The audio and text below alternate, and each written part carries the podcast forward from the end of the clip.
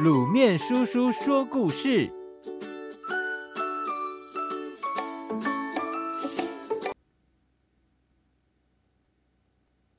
白云苍狗。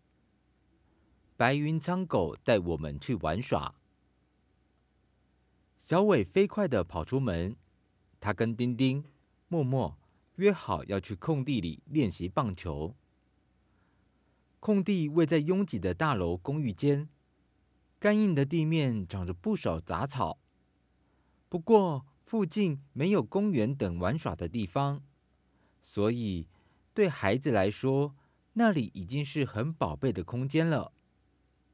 当小伟兴冲冲到空地，那里却安安静静的，看不到一个人影，只有一辆挖土机停在中央。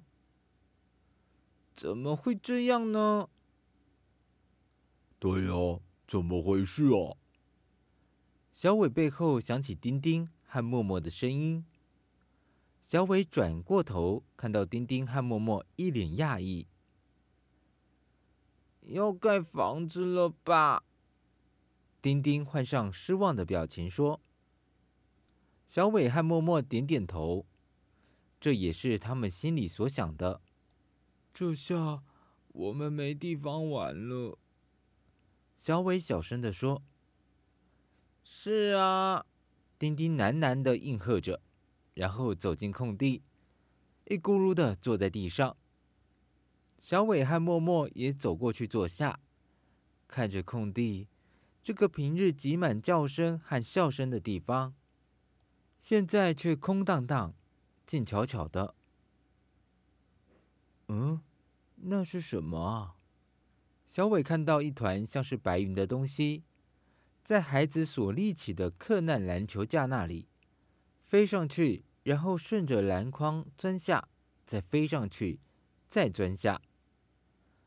白云似的东西又飞到草丛，在那里迅速的钻来钻去。小伟、丁丁和默默瞪大眼睛看着。一个胖胖矮矮的小男孩跑过来，喊着：“白云苍狗要起风了，不能再玩了。”果然，风大了起来，吹得白云苍狗似乎要飞上天。小男孩赶紧跑过去，一把抓住白云苍狗，然后绑在绳子上。白云苍狗这会儿就像气球飞在半空中。那是一只狗吗？小伟开口问。仔细看，那团白云还真是狗的模样。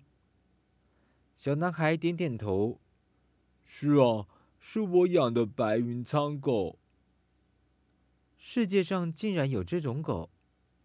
小伟、丁丁和默默。都觉得很不可思议。更不可思议的是，天色开始变黑，飞在小男孩右手上方的白云苍狗也变成乌云苍狗。小男孩对着小伟他们喊：“喂，要不要一起去玩？玩？还有什么地方能玩呢？”“有啊，白云苍狗。”会带我们去，快抓住我的手！小男孩伸出左手，小伟抓住小男孩的手，丁丁抓住小伟的手，默默呢，则是抓住丁丁的手。他们才刚抓稳，白云苍狗就咻的往天上飞，风灌进小伟他们的衣服里，惊讶和兴奋也灌进他们心里。没多久。他们感觉有雨点咻咻落下，抬头一看，乌云苍狗也变成雨啦。雨越下越大，大雨像水瀑将他们往下冲。哇！他们紧紧握着手，不知道会被冲到哪里。当他们一回神，咦，自己正顺着一道好长的透明回旋梯往下滑。回旋梯的尽头是哪呢？不一会儿，他们看到蓝蓝的大海。哎呀，会掉进水里吗？他们正担心着，就发现自己落在一头鲸鱼身上。哦，好大的鲸鱼哦！不久之后，雨停了。小男孩说：“嘿，你们不是带了棒球吗？一起来玩吧。”小伟问说：“在鲸鱼身上玩吗？”小男孩回答：“对呀。”他们轮流玩起棒球，太妙了！投球的人投出球，打击者一挥棒，球飞上天。接着，竟然出现好多头海豚，像是海洋世界里训练有素的明星，跳跃着彼此用鼻子将棒球顶来顶去，看得捕手眼花缭乱，真不知道能不能接到球。不过，也因为这样，棒球练习变得好玩刺激，好像特别的魔鬼训练。玩累了。他们喘吁吁地坐在鲸鱼身上休息。不知道什么时候，鲸鱼身上竟然挎着一道彩虹。来玩彩虹单杠吧！小男孩率先吊上彩虹单杠，小伟他们也跟上。就在他们玩得正兴头时，彩虹单杠缓缓、缓缓地飞上了天。他们竟然在空中吊单杠呢！哇，要是贝利挺不住时该怎么办呢？还好，原本化为雨的白云苍狗又恢复了原样，并出现在小男孩的右手中。小男孩让白云苍狗带着飞，小伟、丁丁和默默也牵住彼此的手跟着飞。白云苍狗慢慢的往地面下降，在空地旁边。空地那里已经围起围篱，挖土机也轰轰作响。